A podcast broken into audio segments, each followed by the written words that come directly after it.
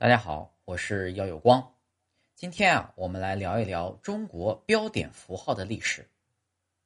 一句话需要前后有停顿，并带有一定的句调，才能准确的表示相对完整的意义，否则啊，就容易出现歧义。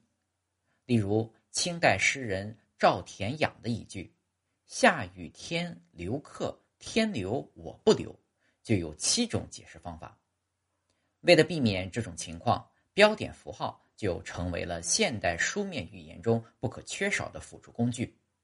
但古人遇到这种问题又该如何解决呢？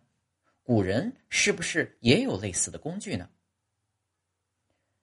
其实啊，中国从先秦时代就已经有标点符号了，这一点可以从二十世纪以来的考古文物中见到。只不过这些符号没有统一的标准罢了。例如，现存最最早的文字甲骨文中，有一些看似裂缝的竖线、横线，它们的主要功能就是起到分词的作用，也就是把不同段落的补词隔开，以方便理解。到了先秦时代啊，不只是甲骨文，在青铜器铭文中，竹简上都可以看到一些颇为奇特的标点符号的萌芽。比如，在战国时代的竹简中，就可以见到类似于英文字母大写 L 型的符号，通常呢表示一篇文章的结束。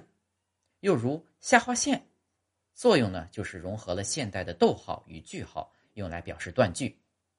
据清朝杰出史学家张学成的《丙辰札记》中考证，点句之法，汉以前已有之。《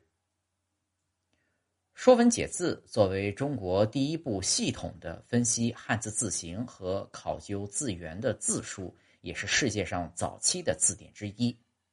徐琛早已把标点符号收入书中，其中包括了顿号，示意呢是表示有所觉止而识之也；双括号，勾识也。清朝的段誉才注：“勾识者。”用勾表识其处也。今人读书有所勾勒，即此。所以啊，中国古代并不是没有标点符号，只是不全面而已。中国第一个从国外引进标点符号的人是清末同文馆的学生张德义。同文馆是洋务运动中清政府为培养外语人才而设立的。张德义。是第一批英文班学生中的一员。同治七年，也就是公元一八六八年的二月，前驻华公使普安臣带领所谓的中国使团出访欧美，张德义也成为随团人员中的一名。张德义有一个习惯，无论到哪个国家，都喜欢把当地的景色、人物、风俗习惯记录下来，编成小册子。他有一本名为。欧美环游记的书，其中呢有一段介绍了西洋的标点符号。泰西各国书籍，其句逗勾勒讲解甚繁。如果句意一足，则记句号；意未足，则记逗号；意虽不足，而意与上句粘合，则记分号。虽然张德义不是有意识的向国内知识界引入标点符号。甚至带有反对的口气，觉得这些标点繁琐，但是呢，却在无心插柳的过程中推动了中国语言符号的发展。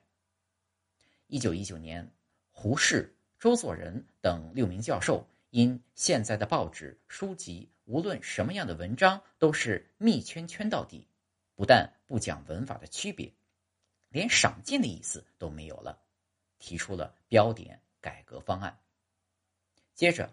胡适的《中国哲学史大纲》出版，这是用白话和新式标点写作的第一部新书。